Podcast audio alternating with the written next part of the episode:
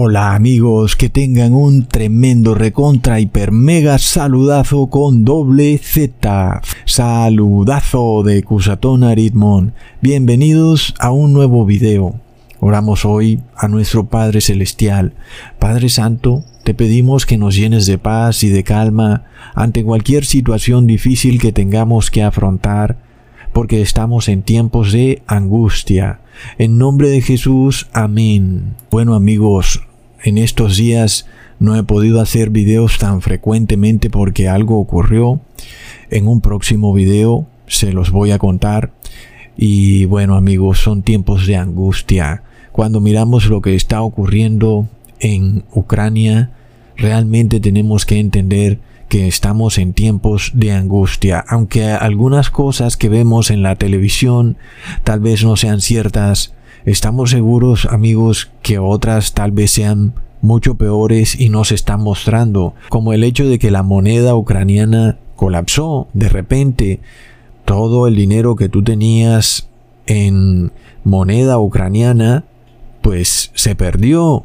Las personas en ese país Creo que solamente están aceptando dólares, según lo que algunos han contado. Y tú puedes imaginarte el grave problema de tú, por ejemplo, tener en el banco tal vez algún dinero ahorrado para alguna situación difícil y de repente ese dinero no te sirve porque ahora solo aceptan dólares porque la moneda del país colapsó y cómo colapsó de repente. Imagínate, un día te levantas con la noticia de que tu país ha entrado en guerra y luego vas a hacer algo y la moneda de tu país ya no funciona. Y nosotros sabemos que esto es muy profético. Y lo peor de todo, amigos, es que es lo mismo que viene para todas las monedas de todos los países. Vienen colapsos financieros repentinos que realmente nos hacen que tengamos que orarle fuertemente al Padre para que Él nos proteja, porque podemos quedar en cualquier momento en una situación de angustia. Y sin embargo, en algunas ocasiones Vamos a tener que pasar por ese tiempo de angustia. Vamos a tener que vivir la situación difícil, amigos, porque precisamente estamos en tiempos de angustia. Es así, por lo cual recordamos en Mateo 24, versículo 21 al 22, porque habrá entonces gran tribulación, cual no la ha habido desde el principio del mundo hasta ahora, ni la habrá Nada más imaginémonos estas palabras, amigos, es algo de locos. Una tribulación, una angustia que viene al mundo que no ha existido desde que el mundo empezó y que luego tampoco habrá ningún tipo de tribulación parecida a esta que pronto vamos a ver en este mundo. Es algo realmente, amigos, para uno reflexionar. Si nos ponemos a ver, el mundo ya de por sí era difícil, es decir, es que este mundo no es que fuera cosa fácil, tenía sus problemas, además de que tú tienes que lidiar con los problemas de tu ciudad, la inseguridad, el desempleo, los problemas de tu país, también tenías que lidiar con problemas personales, tu familia, tus amigos, por ejemplo, tu salud, cosas personales, tal vez tenías que lidiar con algún pecado o algo que te traía mucha desgracia en tu vida y además de eso hay que lidiar con las crisis económicas, el desempleo. Pero amigos, además de todos esos problemas, los problemas personales, problemas familiares, problemas del país, de la ciudad, se adicionó un problema global en el 2020, una pandemia, la pestilencia 19. Y resulta que a muchos se ha llevado a la tumba. Es una pestilencia que además ha causado angustia, no porque nosotros tengamos temor de esta pestilencia, sino porque tal vez amigos y familiares sí le tienen temor. Entonces, esto también es de alguna manera un problema que nos afecta.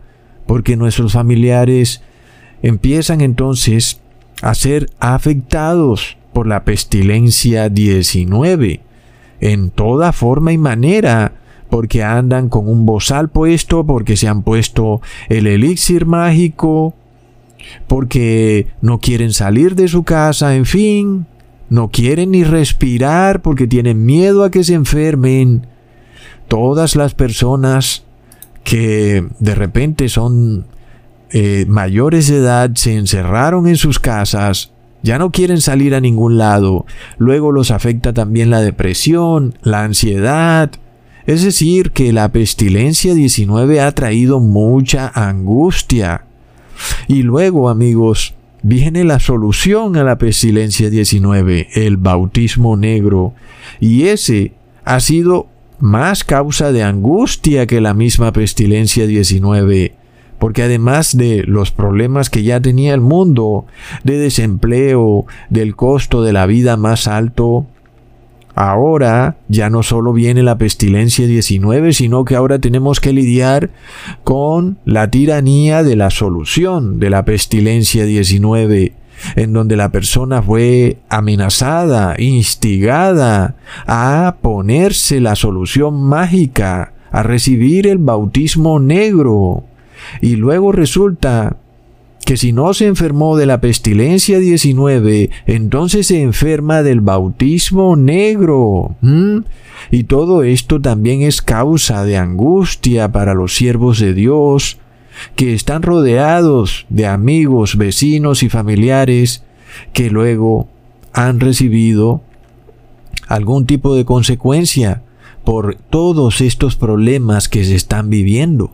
No solo el hecho de tú tener problemas de salud por el bautismo negro, sino también ahora el tema de que tienes gobernantes tiránicos que pasan medidas tiránicas en donde tú eres excomulgado de la sociedad si no presentas tu historia clínica ante el vigilante de un centro comercial. Plop. Amigos, es decir, esto que está ocurriendo hoy en día es de locos. Son cosas que no tienen parangón en las leyes. Es decir, la justicia ha caído en las plazas. ¿Qué más angustioso que eso, amigos? El hecho de que tú tengas que presentarle tu historia médica al vigilante de un edificio gubernamental, no porque la persona, por ser vigilante, sea, sea de menor categoría, por supuesto que no es lo que quiero decir, sino porque Nadie tiene por qué conocer tu historia clínica y menos un particular, una persona que ni siquiera tiene que ver con el gobierno. Es algo impresionante. Entonces es angustia sobre angustia. Son problemas sobre problemas. Y amigos, luego de repente viene esta guerra que se revienta entre Rusia y Ucrania.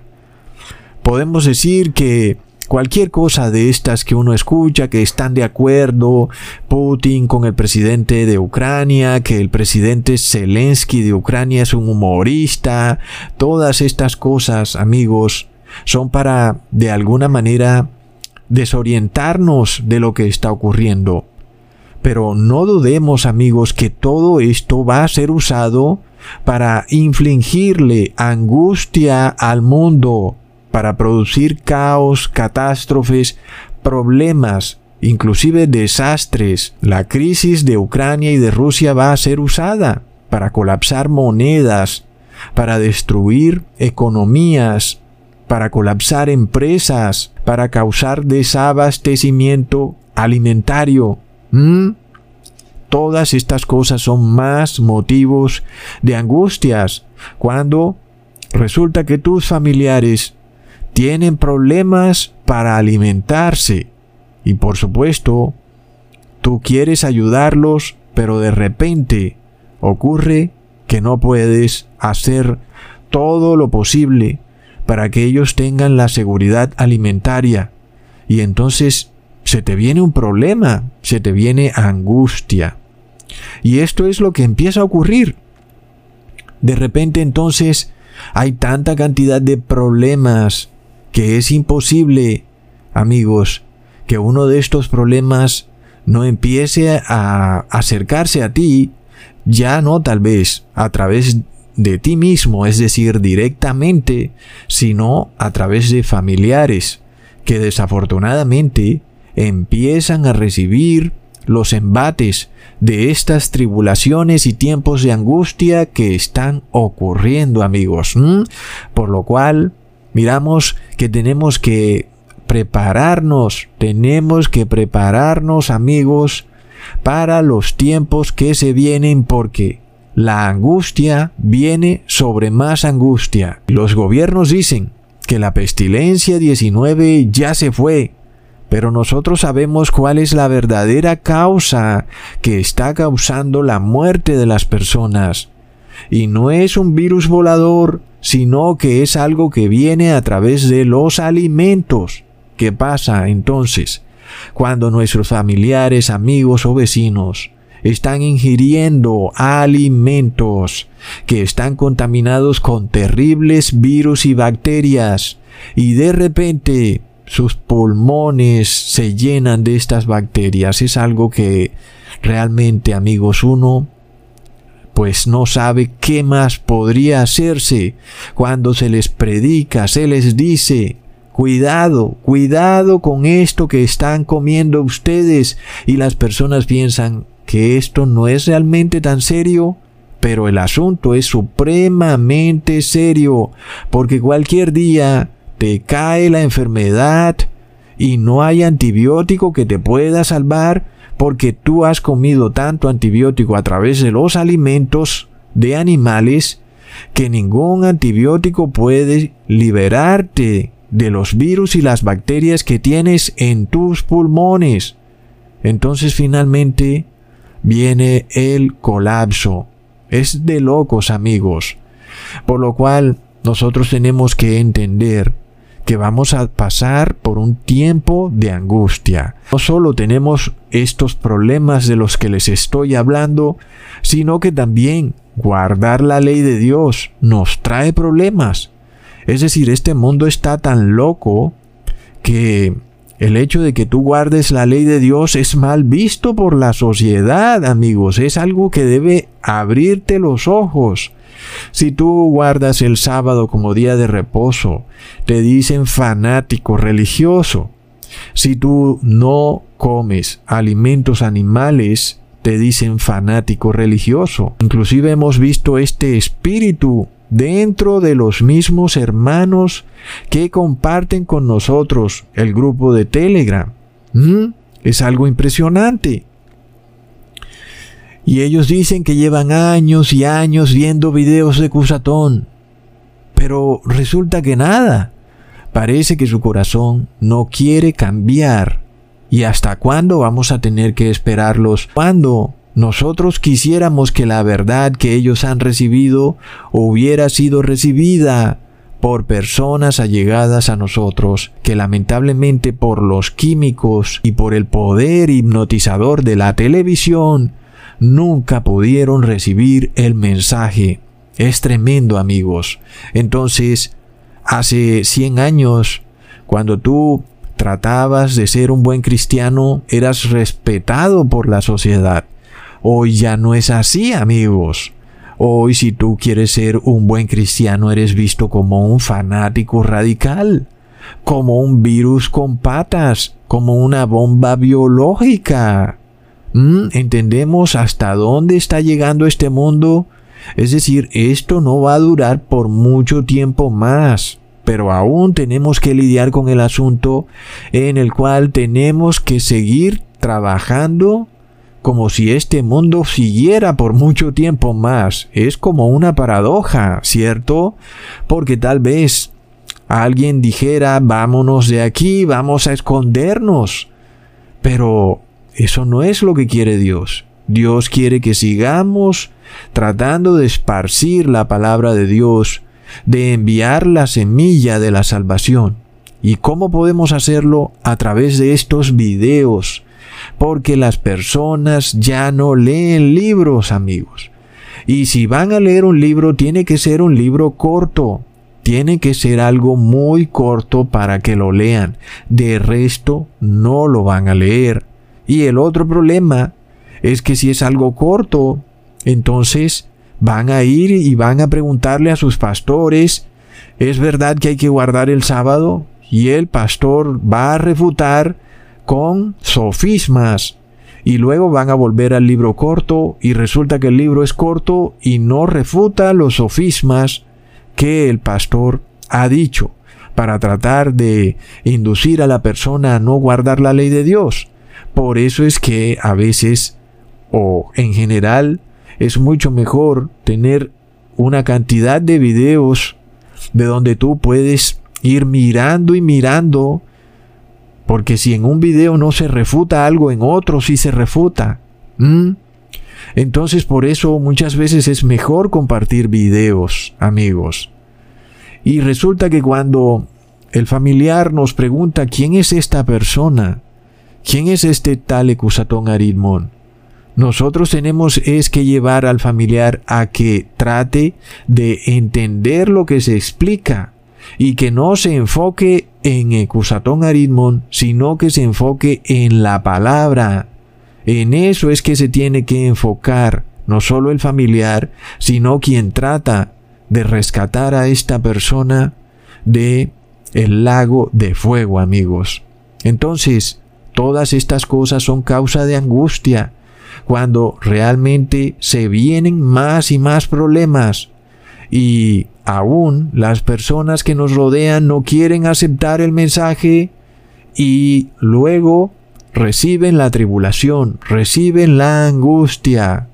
Pero también nosotros nos vemos ahí como impotentes porque no podemos obligar a una persona, no podemos amarrarla, no podemos sentarla un día entero y obligarla a ver videos o a leer algo para que se salve, porque la salvación es algo que debe ser siempre voluntario. La persona debe tener el interés por escuchar la palabra y por entenderla. Pero hay muchas personas que piensan que lo conocen todo, que piensan que sus pastores les están diciendo la verdad y no es así, es de locos. Y esto también trae angustia, porque las personas están en un cristianismo falso, pero piensan que están en el único cristianismo que existe, porque es el que han conocido toda la vida. No pueden entender que sea posible que tantas personas estén engañadas. ¿Cómo es posible esto, Ecusatón? Tal cantidad de gente engañada y solo se van a salvar muy pocos, pero ¿acaso no lo dice la Biblia? ¿Acaso la Biblia no habla de 144 mil amigos? Y nosotros ese número lo confirmamos día tras día. 144 mil. ¿Por qué? La mayoría de personas están en iglesias falsas caídas en apostasía. Por lo tanto, no es posible que se salven si no salen de esas iglesias endemoniadas. Oh, no amigos. Es decir, tenemos que pellizcarnos. Tenemos realmente que girar nuestra cabeza a nuestro alrededor. Y entiendo que a veces realmente se hace imposible porque algunos amigos cierran la puerta de su corazón y arrojan la llave para que la palabra no entre, por más de que nosotros queremos decirles y advertirles, esa puerta está cerrada, es lamentable amigos. Y es que este es el problema que vive el mundo. Hay un cristianismo hedonista. ¿Qué es el cristianismo hedonista? Es un cristianismo que se basa en reglas de la Biblia, pero solo cuando esas reglas están encaminadas a traerle bienestar, placer y prosperidad a la persona. Pero las otras reglas de la Biblia que generan controversia y no me traen placer, bienestar y prosperidad, sino que por el contrario me traen angustia y persecución, entonces esas otras reglas yo las he hecho a un lado y digo que fueron abolidas o que ya no están bajo la ley o que son del viejo pacto y me quedo con las reglas que me traen prosperidad y digo que esas son del nuevo pacto y que esas sí están vigentes cuando obviamente eso no tiene lógica que tú hagas esa separación según lo que a ti te convenga, según la prosperidad que te dé. Eso no tiene sentido y es claramente hipócrita. Entonces el cristianismo de hoy en día te predica ciertas leyes o reglas de la Biblia que son aceptadas por el mundo, aceptadas por los gobiernos, por los reyes de la tierra, pero las otras leyes de Dios que los gobiernos no aceptan, entonces esas leyes no te las predica el cristianismo moderno. ¿Por qué? Porque los reyes de la tierra no las aceptan. Los reyes de la tierra declararon que el domingo es el día de reposo legal. Y entonces cuando tú predicas un momento, pero al inicio de la creación Dios declaró que el sábado es el séptimo día, el día santo de reposo. Ese es el verdadero día de reposo. Pero ¿qué pasa si reposamos en sábado? Entonces se viene el problema. Entonces la prosperidad se pone difícil porque de repente no tenemos la facilidad de conseguir empleos en donde nos den el día sábado como día de reposo. Las personas que nos rodean están todo el tiempo tratando de hacernos violar el día de reposo porque el demonio opera a través de ellas. Constantemente arman planes, hacen situaciones en las que tú te ves envuelto en una controversia, arman viajes y tú no sabes qué hacer porque justo el viaje cae en sábado o piden paquetes para que lleguen en sábado a tu casa, en fin toda una cantidad de situaciones con las que te ves envuelto precisamente porque estás rodeado de personas que no respetan la ley de Dios. Es de locos. Entonces amigos, miremos esto, todo esto trae angustia porque entendemos que nuestros familiares y amigos van a una iglesia en donde el pastor o el cura es un lobo vestido de oveja por más de que les advertimos, no quieren despertar del letargo, amigos. Es algo de locos. Entonces, otra causa de angustia es que nuestros mismos hermanos no son realmente hermanos, sino que tienen otro espíritu. Están ahí. Llevan tiempo con nosotros, pero en cualquier momento dicen, pues no estoy de acuerdo con lo que se dice aquí, estoy de acuerdo con algunas cosas, pero no con todo, y esto y aquello, y de repente, ¿qué pasa? ¿Acaso tú no llevabas tanto tiempo con nosotros?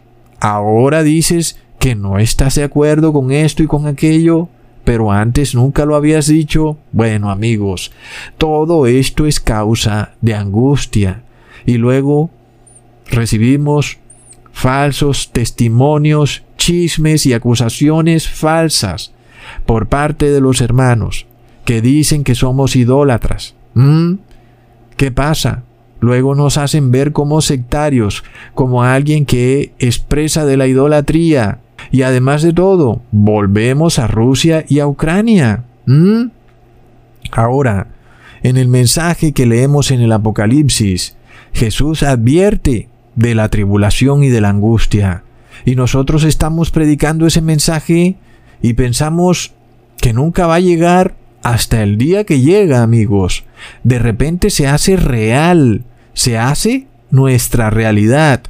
El conflicto de Ucrania y Rusia es parte de esa realidad que aunque está tan lejos, pronto va a tocar a nuestra puerta. Y miremos las decisiones que se están pasando en Rusia y Ucrania, en donde de repente están diciendo que ningún hombre puede irse del país. Imagínate nada más eso, o que todos los hombres deben presentarse al servicio militar.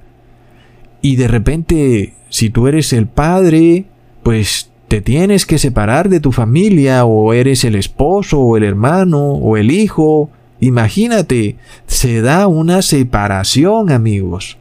¿Y qué pasa? ¿Mm? Cuando de repente tu familia queda en angustia, en tribulación. Todas estas cosas son principio de dolores. Nosotros lo veníamos predicando desde hace mucho tiempo no pensemos que la angustia no se va a presentar en la puerta de nuestra casa porque sí será así. Por esto tenemos que estar preparados. Esta crisis de Ucrania y Rusia también nos muestra que vendrá una crisis de desabastecimiento, la crisis de la cadena de logística. Recordemos que ellos nos vienen advirtiendo de esto. De repente se cortan los suministros. De repente ya nada funciona como antes. Los productos se demoran. Mm, ahora hay que pagarlos por anticipado. Y eso si es que hay existencias. Y además de todo, el impuesto escondido de la inflación. Y así vamos amigos. Todo ocurriendo al mismo tiempo a nivel global. Vemos que es el principio de dolores. Entonces la palabra de Jesús empieza a volverse nuestra realidad. Ya no es algo que estamos predicando, sino que empezamos a vivirlo. Y ahora tenemos que reflexionar en la angustia y cómo sobrellevar la angustia. Recordemos en Nahum capítulo 1 versículo 7. Jehová es bueno, fortaleza en el día de la angustia y conoce a los que en él confían. Es una promesa para nosotros para los que guardamos la ley de Dios y nos esforzamos día a día en guardarla y no andamos levantándole falso testimonio a los hermanos. Por eso, cuando vienen estas guerras y todo el caos y la inflación que empieza a desatarse sobre el mundo, vemos amigos que viene tribulación y sí puede afectarnos indirectamente porque va a afectar a familiares, amigos y vecinos y sabemos que esto vendrá a tocar nuestra puerta y aunque nosotros estemos en paz con Dios, resulta que a veces quienes nos rodean no. Aunque ellos pensaban que sí, porque estaban en unas iglesias caídas en apostasía y nunca quisieron escuchar la advertencia que hay que salir de Babilonia, salir de estas iglesias engañosas que predican que la ley de Dios puede ser pisoteada y que no pasa nada. En nuestro caso, amigos, sabemos que si nos hemos arrepentido Dios nos protegerá, pero igual vamos a tener que lidiar con la angustia. Es de locos. Por eso tenemos que orar y tener fe, porque la promesa es esta. En Salmos capítulo 46 versículo 1. Dios es nuestro amparo y fortaleza, nuestro pronto auxilio en las tribulaciones. Y leemos en Filipenses capítulo 4 versículos 6 al 7. Por nada estéis afanosos, si no sean conocidas vuestras peticiones delante de Dios en toda oración y ruego, con acción de gracias, y la paz de Dios que sobrepasa todo entendimiento, guardará vuestros corazones y vuestros pensamientos en Cristo Jesús. Entonces, amigos, Habiendo aclarado estas cosas, debemos saber que los juicios de Dios vienen al mundo por su inmoralidad. El ser humano adora a imágenes y estatuas de yeso. ¿Y por qué, amigos? Porque no quiere respetar la ley de Dios. Por eso prefiere adorar a una estatua que, por supuesto, una estatua no tiene mandamientos, pero el Dios vivo sí tiene mandamientos. Y ahí es donde está la raíz de su idolatría. Muchos se creen buenos cristianos pero son expuestos en su hipocresía, cuando lo que verdaderamente profesan es el cristianismo hedonista. Entonces luego sobre ellos se desata la tribulación, la angustia. Y, amigos, esto ocurrió con la nación de Israel. Los fariseos, los escribas, estaban muy contentos de profesar el judaísmo porque les traía prosperidad y pensaban que así siempre sería y solo obedecían aquellas reglas que les traían prosperidad, pero las reglas que debían obedecer y que eran parte también de la Biblia y de la palabra de Dios, esas no las obedecían porque no les traía prosperidad y de repente la nación o la ciudad de Jerusalén fue arrasada en el año 70 después de Cristo. Es decir, que llegó la angustia, llegó la tribulación que tanto se había predicado en aquella ciudad, que parecía una ciudad de paz, una ciudad de tranquilidad. Pero un buen día se desató la tribulación. Los apóstoles que estaban como siempre tranquilos en su ciudad, un buen día se levantaron y tuvieron que salir despavoridos y huyendo en angustia de Jerusalén, amigos. Y esto es lo que se acerca. Así que vayámonos haciendo a la idea de que viene angustia, amigos. Repitamos eso. Viene angustia. Entonces, cuando miramos también las siete iglesias descritas en el libro del Apocalipsis, las cuales se forman precisamente porque los verdaderos cristianos o judíos cristianos que salen de Jerusalén son esparcidos por toda esta región que está al norte de Jerusalén, inclusive a lo que hoy es Turquía, que en ese momento era parte del imperio romano de Oriente, y forman lo que conocemos como las siete iglesias descritas por Jesús, si nosotros miramos estas iglesias desde un punto de vista histórico y literal, también vemos que empezaron a entrar en apostasía y que llegaron las advertencias de Jesús y que a pesar de que estuvieron en un periodo de paz y prosperidad, de repente llegó la tribulación y la angustia, amigos, y todas estas iglesias fueron arrasadas. Estas siete iglesias que nosotros vemos en el Apocalipsis estaban ubicadas en lo que hoy vemos como la nación de Turquía, pero que antes era el imperio romano, amigos. La primera iglesia mencionada en el Apocalipsis la cual empezaba a caer en apostasía fue la iglesia de Efeso.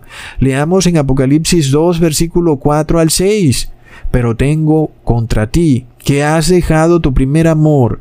Recuerda, por tanto, de dónde has caído y arrepiéntete y haz las primeras obras, pues si no, vendré pronto a ti y quitaré tu candelero de su lugar si no te has arrepentido.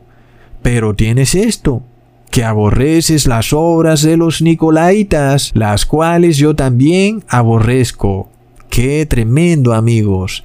Esta iglesia está ubicada en lo que es hoy la provincia de Esmirna, en qué nación moderna de hoy en día, en Turquía, amigos. Pero además todas las siete iglesias mencionadas en el Apocalipsis estaban en esa zona de Turquía. ¿Mm? En aquellos tiempos, sin embargo, era el imperio romano de Oriente.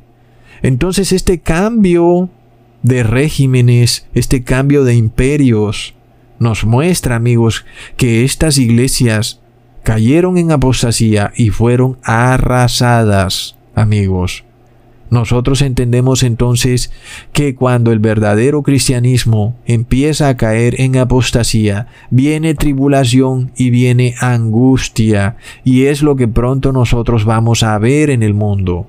¿Entendemos, amigos? Entonces, cuando todos estos judíos cristianos salen de Jerusalén y forman estas siete iglesias ubicadas en lo que hoy conocemos como Turquía, pero que en esa época era el imperio romano oriental, de repente esas iglesias eran llamadas a esparcir la palabra de Dios por todo el mundo.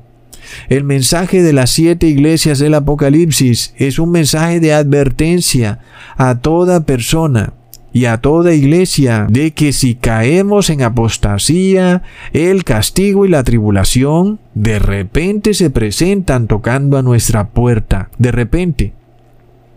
Estas iglesias empezaron a unirse con el gobierno, con el imperio romano. En ese momento el emperador Constantino empieza entonces a usurpar el cristianismo Recordemos que en el año 321 después de Cristo, empieza a decretar que el domingo es día de reposo obligatorio en todo el imperio romano y que supuestamente los cristianos verdaderos ahora debían reposar en domingo, cuando los judíos cristianos reposaban era en sábado. Estas iglesias del Apocalipsis ubicadas en esa región que hoy es Turquía pero que antes era el imperio romano, de repente empezaron a hacer estas obras de los Nicolaitas, es decir, unificar a la Iglesia con el Estado y empezar a pasar decretos religiosos a conveniencia del Estado.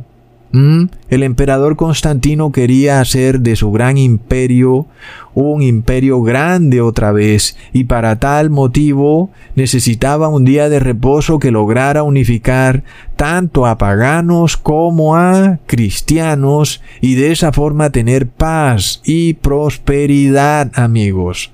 Por eso es que esto se repite en el fin de los tiempos.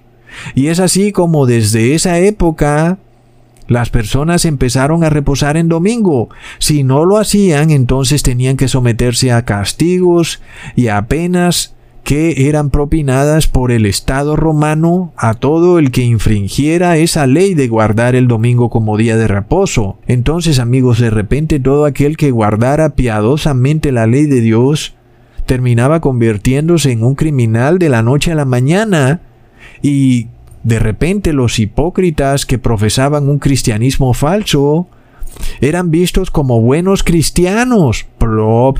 Es así como surge entonces el catolicismo, en donde las personas que profesan un cristianismo falso eran acogidas por el Estado. Nada más siéntate ahí en la banca de una iglesia, no preguntes ni aprendas nada de la Biblia. Y luego amigos, tú eras aplaudido y hasta condecorado por el imperio romano por profesar este cristianismo en apostasía. ¿Mm? Por tanto, Jesús empieza a reclamarle a estas iglesias, arrepiéntanse, hagan las primeras obras, recuerda tu primer amor, es decir, recuerda cómo actuó Jesús en vida, ¿Cuáles fueron sus obras?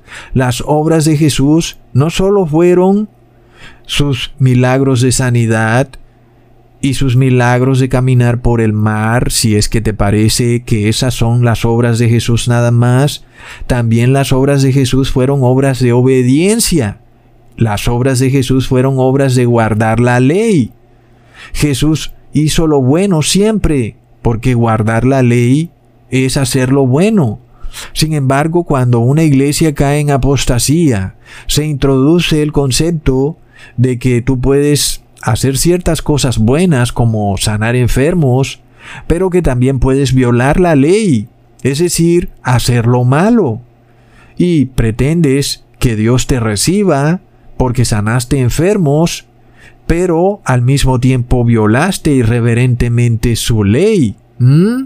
Entonces, ese es precisamente el problema que tenía la iglesia de Efeso. Sin embargo, Jesús ve algo bueno en ella que aborrecía las obras de los Nicolaitas. Vemos que Jesús no aborrecía a los Nicolaitas, al ser humano, sino sus obras. Esas obras que ellos hacían eran distintas a las obras que Jesús profesaba. La iglesia de los Efesos empezó haciendo las primeras obras, pero de repente empezó a hacer las obras de los Nicolaitas. Entonces, estas primeras obras era guardar la ley de Dios, reposar en el santo día sábado de reposo. Pero ya no volvieron a guardar esas obras, sino que ahora hacían las obras de los Nicolaitas. ¿Cuáles eran esas obras? Pues obedecer decretos religiosos que venían de parte del imperio romano, es decir, las obras del catolicismo, que son idolatría, adoración de imágenes, adoración de la Trinidad, el reposo en domingo, etc. Plop. Recordemos que lo que hoy es Turquía, amigos, donde estaban ubicadas las siete iglesias del Apocalipsis, era el imperio romano pagano de Oriente. Entonces, En el año 306 el emperador Constantino llega al poder. Luego en el año 312 él de repente entra en una batalla.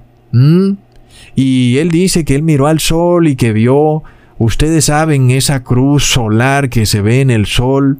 Muchas veces la hemos visto. Algunos dicen que es un reflejo de la bóveda celeste. Otros dicen que es por esto o es por aquello, pero se presenta una especie de cruz en el sol. Y como el imperio romano era un imperio pagano, había adoración solar, amigos. Entonces se empieza a decir que Jesús murió en una cruz. Empiezan a mezclar el paganismo con el cristianismo, cuando finalmente Jesús nunca murió en una cruz, sino en un poste de madera.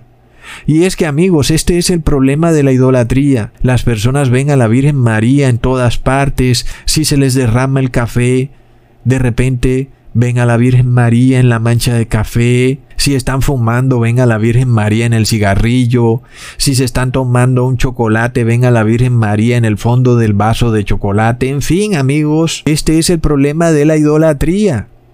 Las personas ven un árbol y de repente ven a la Virgen María en un árbol aparece una humedad en la casa y ven a la Virgen María en la humedad, es algo de locos. Entonces recordamos que la Virgen María también es una deidad solar. Recordemos el milagro de la Virgen María, el milagro del sol. Búscalo en Google. Milagro del sol, Virgen María. Ella se manifiesta haciendo que el sol espabile. ¿Es esto cierto? ¿Es esto mentira, amigos?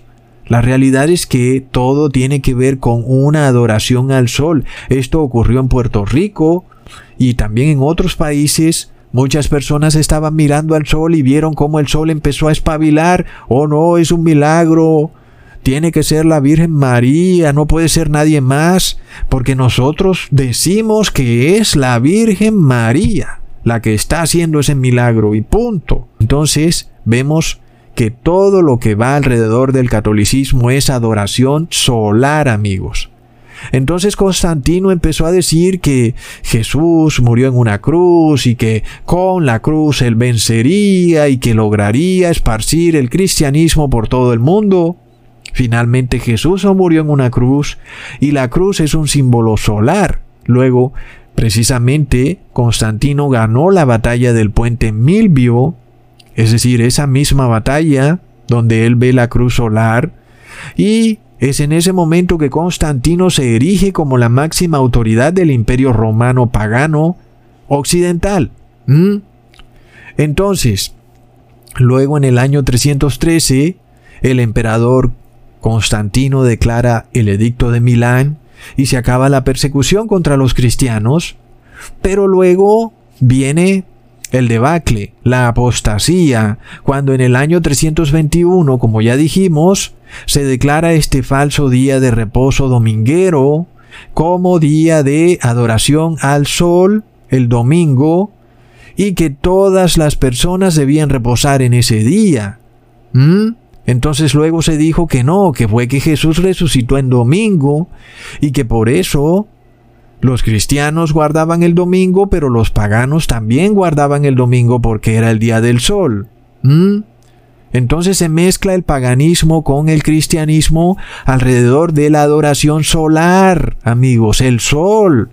En el año 325 se introduce en el concilio de Nicea el dogma trinitario, la cual es una deidad solar, amigos. La Trinidad tiene que ver con el sol, ellos mismos lo dicen. Es como el sol. Está en el amanecer, en el mediodía y en el atardecer, pero es el mismo sol, aunque son tres soles distintos. Plop. Entonces, amigos, cobra mucha lógica que Jesús le reclame a la iglesia de Efeso el por qué había abandonado su primer amor y sus primeras obras. ¿Mm? Para luego irse con otro amor, con Constantino, con un nuevo Dios falso trinitario, cuyo día de reposo ya no es en sábado, sino que es en el domingo. Y luego el 13 de noviembre del 354 después de Cristo se festeja por primera vez en el mundo el nacimiento de Jesús.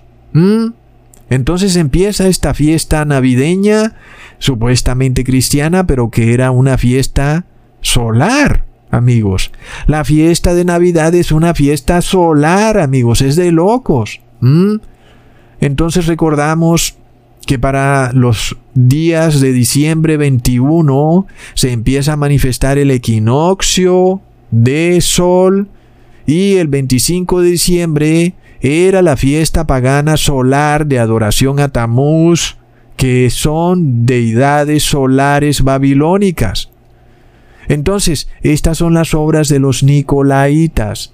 Ellos empiezan a introducir la formación de este concepto, en donde se mezcla el paganismo solar con el cristianismo y el hijo resultante de esa unión fatídica es la Iglesia Católica. Todo esto ocurre en la zona de lo que hoy conocemos como Turquía, pero que antes era el Imperio Romano Pagano de Oriente. Entonces leemos la iglesia siguiente, la iglesia de Esmirna, en Apocalipsis 2, versículo 8 al 9, y escribe al ángel de la iglesia en Esmirna, el primero y el postrero, el que estuvo muerto y vivió, dice esto. Yo conozco tus obras y tu tribulación y tu pobreza, pero tú eres rico, y la blasfemia de los que se dicen ser judíos y no lo son, sino sinagoga de Satanás. Miremos cómo en la iglesia de Esmirna hay hipocresía. Jesús considera eso una blasfemia, porque finalmente esta blasfemia llega a tal punto que los considera como la sinagoga de Satanás. Imagínate eso. Lamentablemente, a medida que la paz y la prosperidad se introdujo en el imperio romano pagano a través del cristianismo, entonces de repente empiezan a aceptar todo tipo de doctrinas falsas sin base bíblica, pero siempre con el objetivo de la paz y la prosperidad bajo el argumento de que estaban predicando la palabra. Mm, fue así como en el año 381 el emperador Teodosio proclamó su concilio de Constantinopla. De nuevo, en esta ciudad que está precisamente en Turquía, es su capital, solo que hoy la conocemos como Estambul. Y ahí es donde finalmente se decreta por ley de Estado, esto se vuelve algo legal, que la deidad trinitaria ahora es la deidad única del imperio romano, amigos. Y entonces tú estás obligado a adorar a la Trinidad, si no, pues te mandaban a la cárcel. ¿Mm? ¿Entendemos lo que ocurre? ¿Y qué pasa, amigos?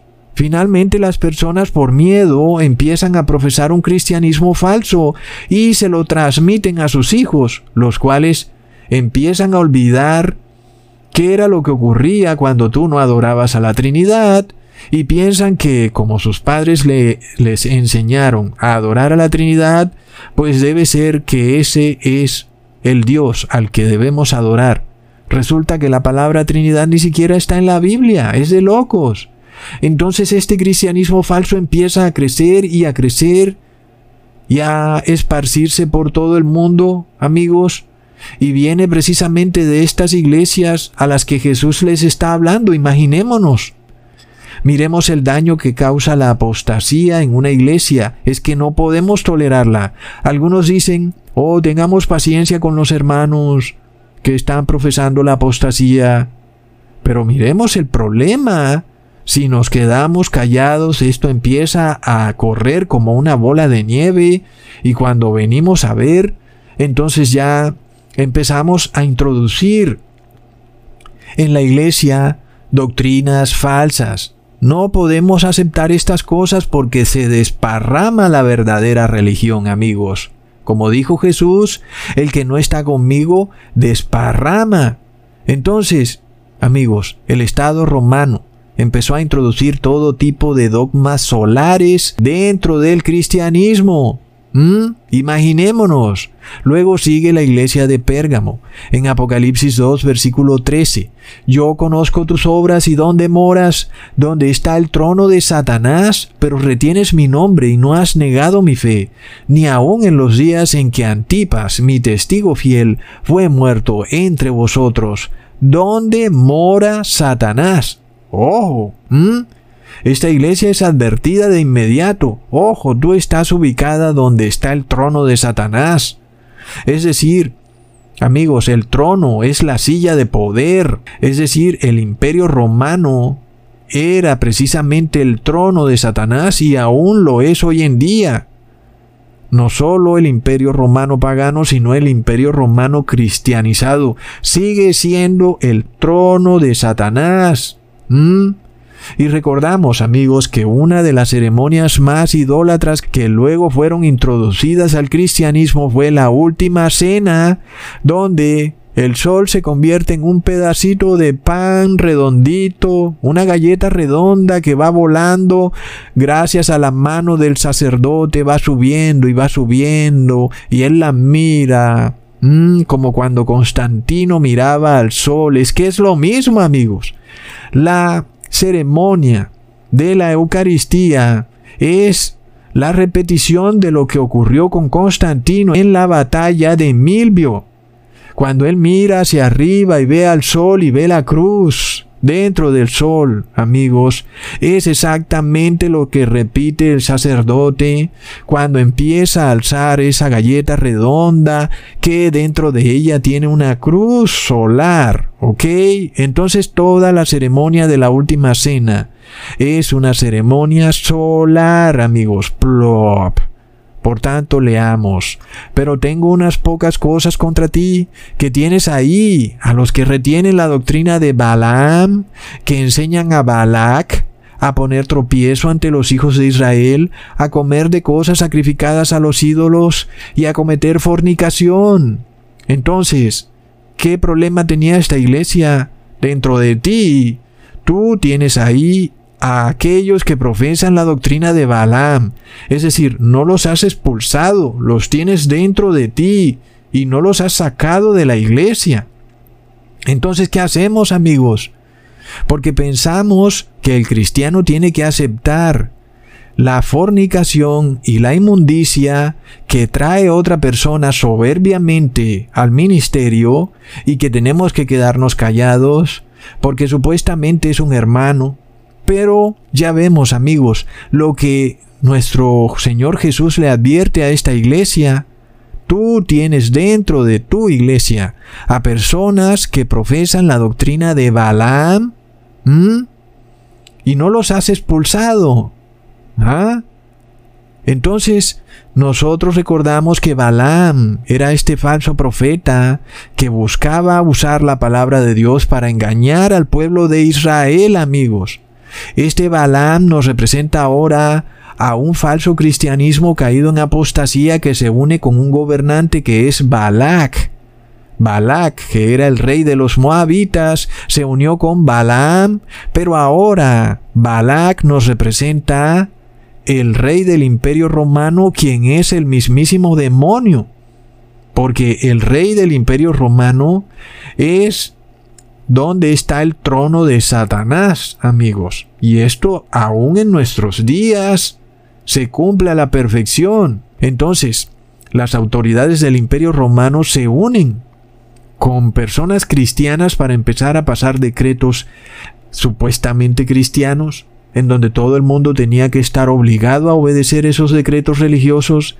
Esa es la unión entre Balaam y Balak se unen para seducir al pueblo santo de Dios, a obligarlo a violar la ley y a comer cosas sacrificadas a los ídolos, y a esta idolatría, en donde se instaura esta última cena, una cena solar, que no es de Jesús, sino que es romana, en la cual esta deidad solar de la Trinidad, que es el mismo sol, se vuelve un pedazo de galleta redondito que va subiendo en los aires.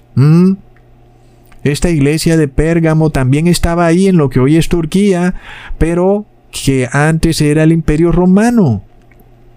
Luego en el año 529 finalmente la Navidad es proclamada como día festivo oficial, es decir, el 25 de diciembre. Ese día antes se celebraba esta fiesta del Sol Invictus, pero de repente dijeron que no, que Jesús nació en ese día.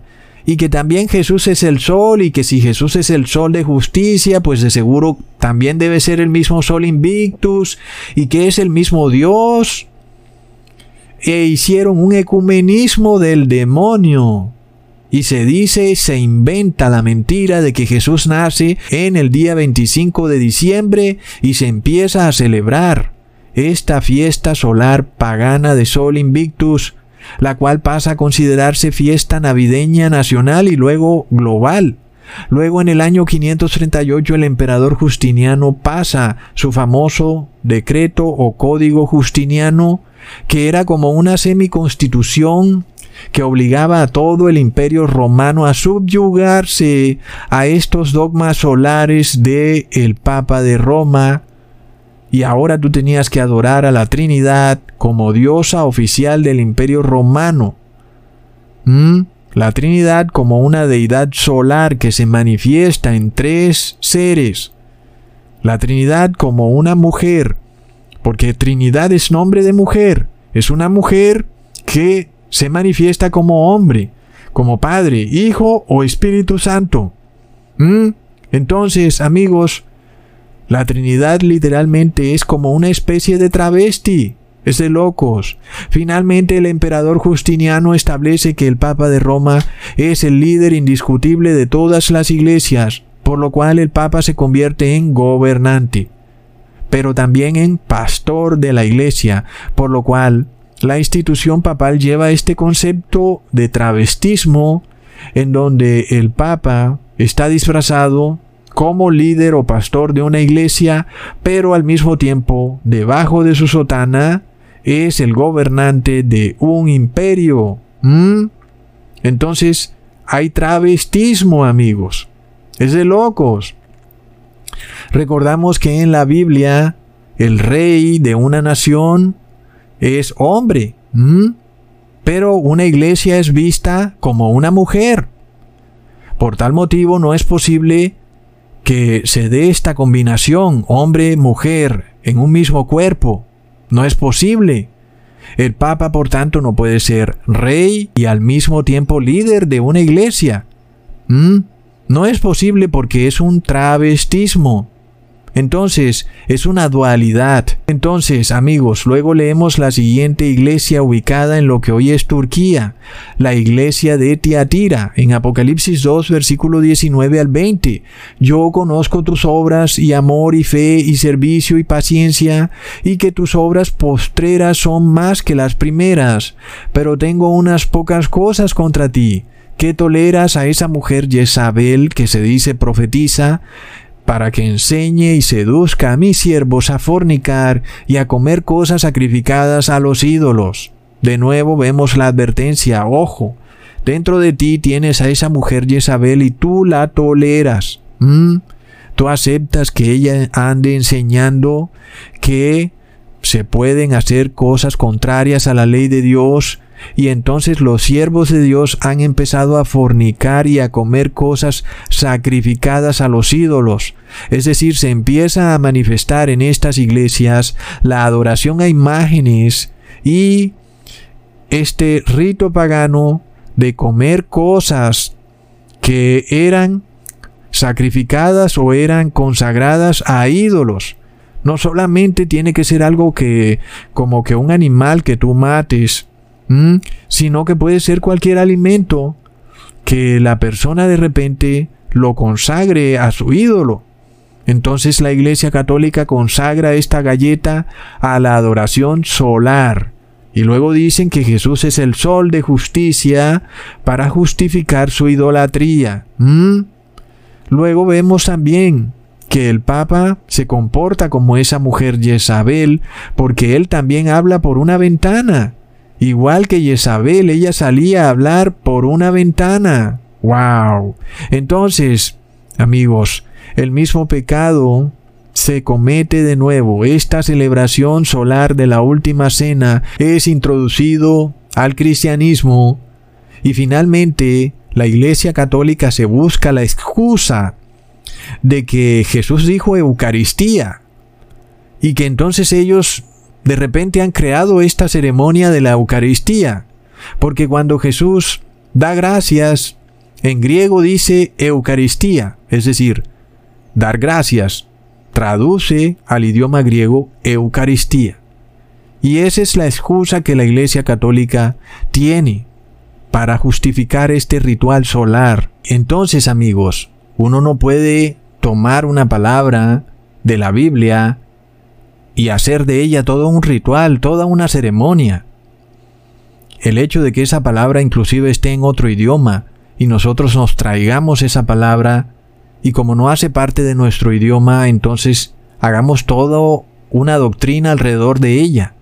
Esto es repetitivo, amigos, lo hemos visto con los las personas que profesan este judaísmo mesiánico que ahora tomaron una palabra en Yahshua, Hamasiach, y han hecho alrededor de esto toda una doctrina. Asimismo, la Iglesia Católica toma palabras extrañas y las viste de un halo misterioso. Escatología, exégesis, Eucaristía, sacramentos. Son palabras que ella se inventa, pero que no tienen base bíblica. Y por supuesto las ceremonias religiosas que estaban instituidas en el Antiguo Testamento eran mandatos claros que salían de la boca de Dios, amigos. Eran mandatos que se repetían una y otra vez. ¿Mm? Sin embargo, Jesús dice esta palabra Eucaristía, algo que no es nada nuevo también, porque siempre que comemos alimentos debemos dar gracias. Siempre debemos decir, si habláramos en griego, Eucaristía. Es decir, doy gracias por los alimentos que recibo del Padre, pero eso no quiere decir ahora que entonces hay alguna ceremonia especial alrededor de comer un alimento. Simplemente estoy dando gracias, pero no puedo idolatrar ahora esos alimentos. ¿Mm? Cualquier judío debía saber que al tomar el pan o al comer algo, al tomar jugo de uva, tenía que dar gracias. Es algo que está instituido en el Viejo Testamento. No es una nueva ceremonia especial dar gracias. Entonces, de repente la Iglesia Católica transforma esto en algo muy distinto a lo que verdaderamente ocurrió, que fue la celebración de la Pascua, la Iglesia Católica lo transforma en una celebración solar. Y entonces se cumple perfectamente que fue en una iglesia cristiana donde se le enseñó a los siervos de Dios a comer lo sacrificado a los ídolos. Por tal motivo, también vemos que la Eucaristía católica es una contradicción rotunda, porque si tú agradeces algo a nuestro Padre amado, pues tú no puedes violar la ley de Dios al mismo tiempo que estás agradeciéndole al Padre Celestial. Si tú estás comiendo algo que es sacrificado a los ídolos, no puedes dar gracias. Pero la Iglesia Católica te está enseñando a hacer algo muy extraño. Es decir, que tú le des gracias al Padre por tu idolatría. Es de locos, amigos. Es algo muy similar a lo que hacen los evangélicos cuando comen cerdo y dan gracias. Es absurdo. Tú no puedes dar gracias mientras pisoteas irreverentemente la ley de Dios. ¿Mm? Estás comiendo entonces lo sacrificado a los ídolos porque le estás dando gracias a otro Dios, porque el verdadero Dios está muy ofendido porque tú comas algo que viola la ley de Dios, algo que es sacrificado a los ídolos. Por supuesto, comer carne con sangre o comer cerdo también es comer lo sacrificado a los ídolos. ¿Mm? Entonces, todo el que practique esta Eucaristía católica creyendo que se está salvando, literalmente lo que está haciendo es blasfemando contra el Espíritu Santo de Dios, porque da gracias a Dios haciéndolo partícipe de un pecado, que es comer lo sacrificado a los ídolos. Por tanto, esa teoría de la Iglesia Católica, en la cual, debido a que Jesús dio gracias al comer la última cena que era la Pascua, eso quiere decir que ahora ellos pueden hacer otro ritual que es totalmente distinto a la Pascua y decir Eucaristía, es decir, damos gracias y que por eso ellos van a obtener la salvación. Eso no tiene ningún sentido ni lógica bíblica. Es evidente que es un ritual pagano, solar, cristianizado, no es más que el concepto de adorar ídolos y de comerlos, algo que es pagano. Entonces amigos, Jesús no nos enseñó a comerlo a Él de la forma en que lo hacían los paganos, sino a comer su palabra. Esa es la carne de Cristo. Plop. Miramos también la reciente idolatría que acabó de pasar. ¿Mm? Esta cruz solar que es puesta en la frente de cada persona. El tal miércoles de ceniza. Porque amigos, es que la cruz es un símbolo militar. ¿Mm? Con la cruz es que Constantino obtiene la victoria sobre esta batalla en el puente Milvio, amigos. Entonces, ¿qué ocurre cuando a ti te ponen esa cruz solar en la frente? ¿Ah? Literalmente es la victoria de Constantino sobre tu cuerpo. Es de locos. Entonces, amigos, cuando tú examinas todo lo que ocurre alrededor de la cruz, cuando tú ves que comandantes de ejércitos reciben la cruz como condecoración, Hitler recibió esta cruz, gobernantes que son líderes de ejército recibieron la cruz. ¿Mm? ¿Por qué? Porque es un símbolo militar. Es un símbolo solar, es un símbolo pagano. También hemos dicho ya en otros videos que la cruz es el símbolo de una constelación.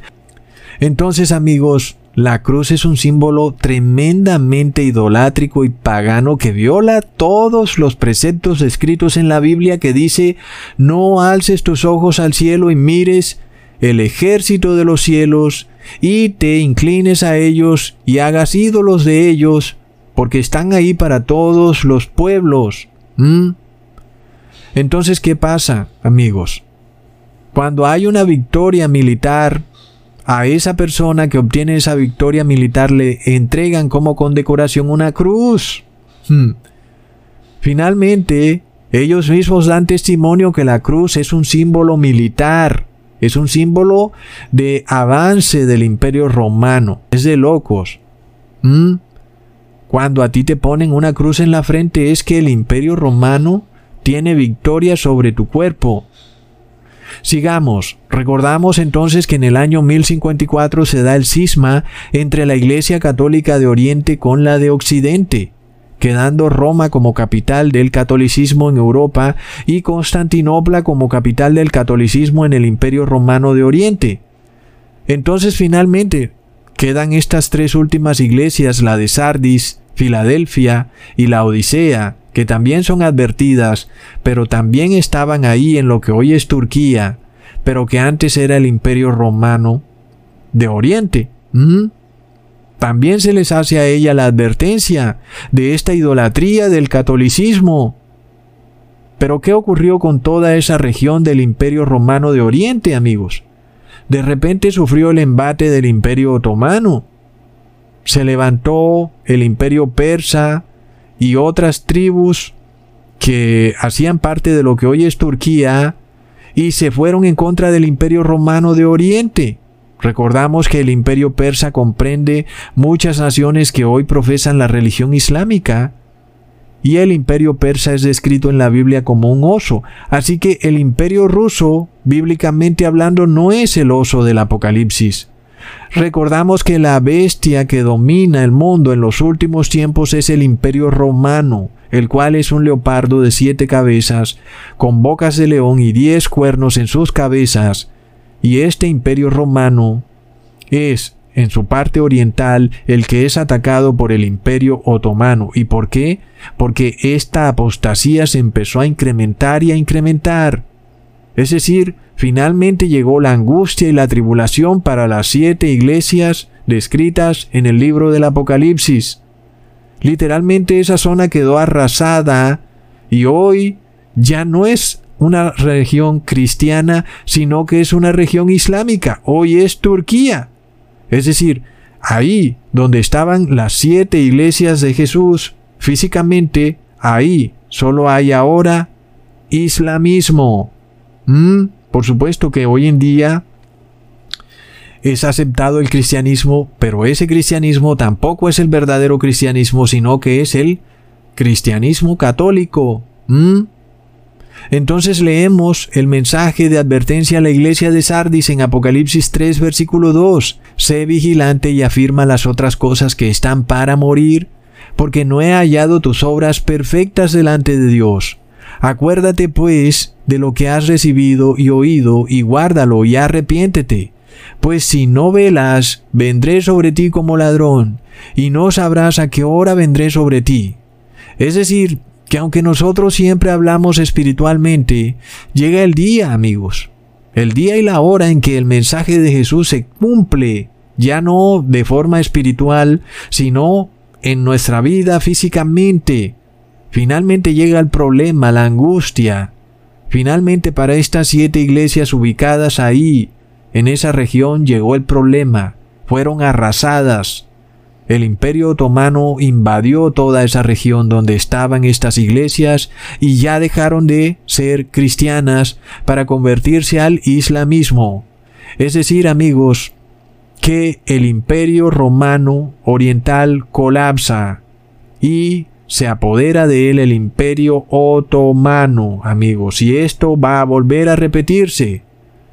Entonces, vemos lo que ocurrió, por ejemplo, con la ciudad de Constantinopla, que era antes la cuna del cristianismo, por decirlo así, pero por su apostasía tan grande, finalmente recibe el embate del imperio otomano y hoy la conocemos como Estambul, una ciudad islámica. Y esto se va a repetir en el mundo de nuevo, para todas estas iglesias esparcidas que han caído en una profunda apostasía, de repente un día viene el problema, viene la guerra, el desastre climático, la hambruna. ¿Por qué? Porque hay apostasía, amigos. Y es la advertencia de Jesús que Él viene como un ladrón en la noche. Cualquier día recibes la noticia, mira, ¿sabes ya lo que ocurrió? Y entonces entras en problemas, en tribulación.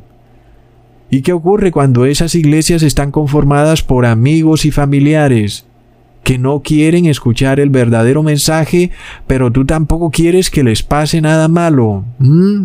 ¿Qué pasa, amigos?